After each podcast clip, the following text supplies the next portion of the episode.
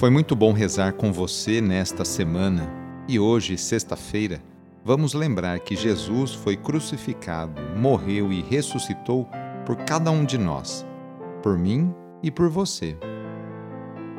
Iniciemos esta oração traçando sobre nós o sinal da cruz, sinal do amor de Deus por cada um de nós.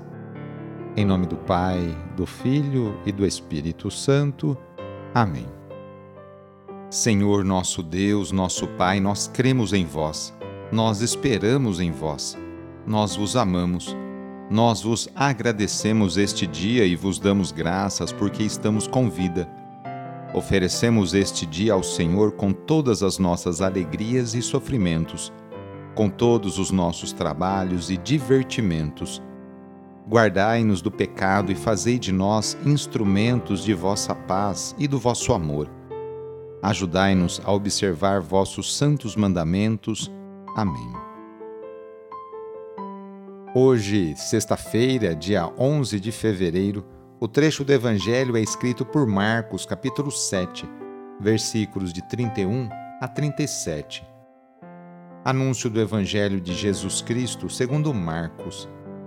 Naquele tempo, Jesus saiu de novo da região de Tiro, passou por Sidônia e continuou até o mar da Galileia, atravessando a região da Decápole.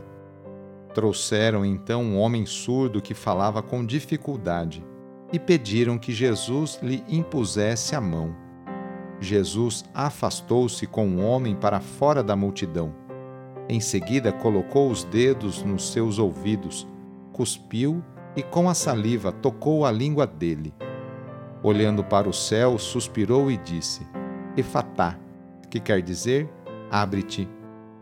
Imediatamente seus ouvidos se abriram, sua língua se soltou e ele começou a falar sem dificuldade. Jesus recomendou com insistência que não contassem a ninguém. Mas quanto mais ele recomendava, mais eles divulgavam. Muito impressionados diziam: Ele tem feito bem todas as coisas. Aos surdos, faz ouvir, e aos mudos falar. Palavra da Salvação. Hoje a Igreja celebra Nossa Senhora de Lourdes. Esta devoção começou no dia 11 de fevereiro de 1858, na pequena vila de Lourdes, na França. Nesse dia, três amigas foram buscar lenha na mata que ficava perto da vila. Bernadette, sua irmã Maria e sua amiga Jeane. No caminho passaram por uma gruta. Ali Bernadette ouviu a voz de uma mulher chamando-a carinhosamente. A voz vinha de dentro da gruta. Curiosa e obediente, Bernadette entrou e viu a figura de uma jovem senhora vestida de branco, com uma faixa azul na cintura e um rosário de contas de pérolas em sua mão. As duas começaram a rezar juntas e pouco depois Maria desapareceu. Por um período de cinco meses, Nossa Senhora de Lourdes apareceu para as três meninas, sempre marcando o dia e a hora que iria aparecer para elas.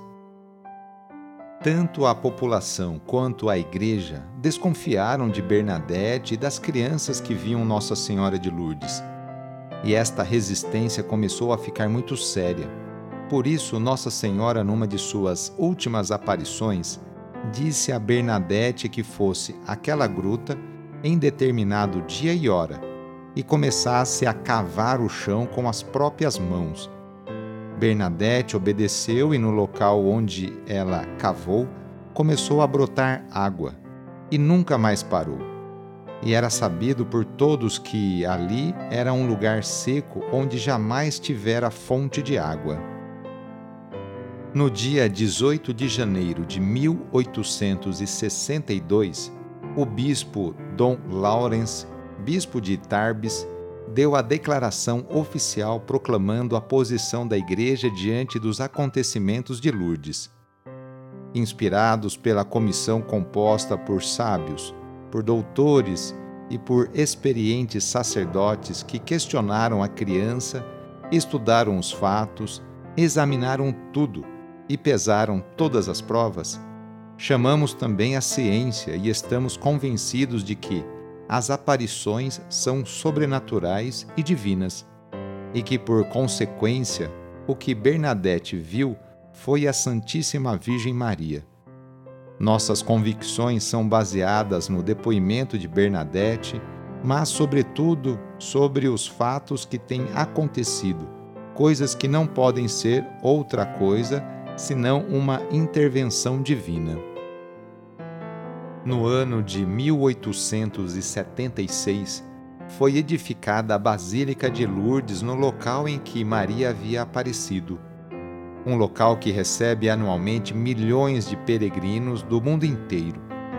Hoje, este santuário está em uma área com várias igrejas e outras instituições construídas em torno da gruta. Bernadette foi canonizada pelo Papa Pio XI no dia 8 de dezembro do ano de 1933 e Lourdes tornou-se assim um dos maiores locais de visitação dos peregrinos do mundo todo. No final de mais uma semana, renovemos juntos nossa profissão de fé.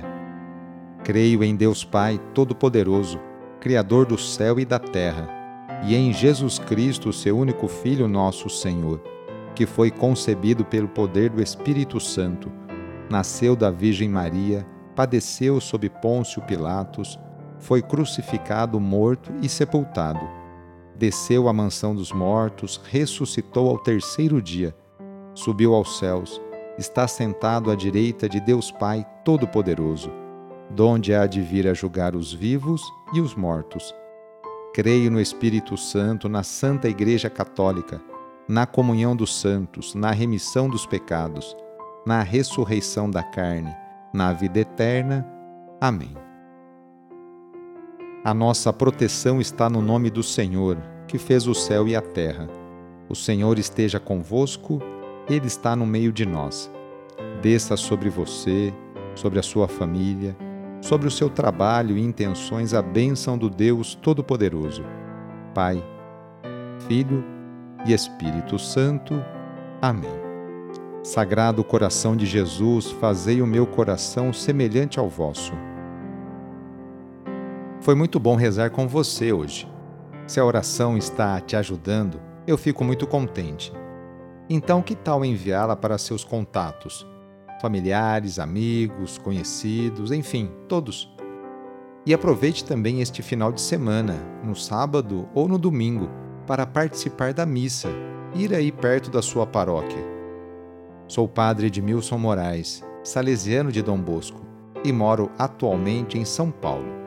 Que Deus continue abençoando você e sua família. Abraço e até mais!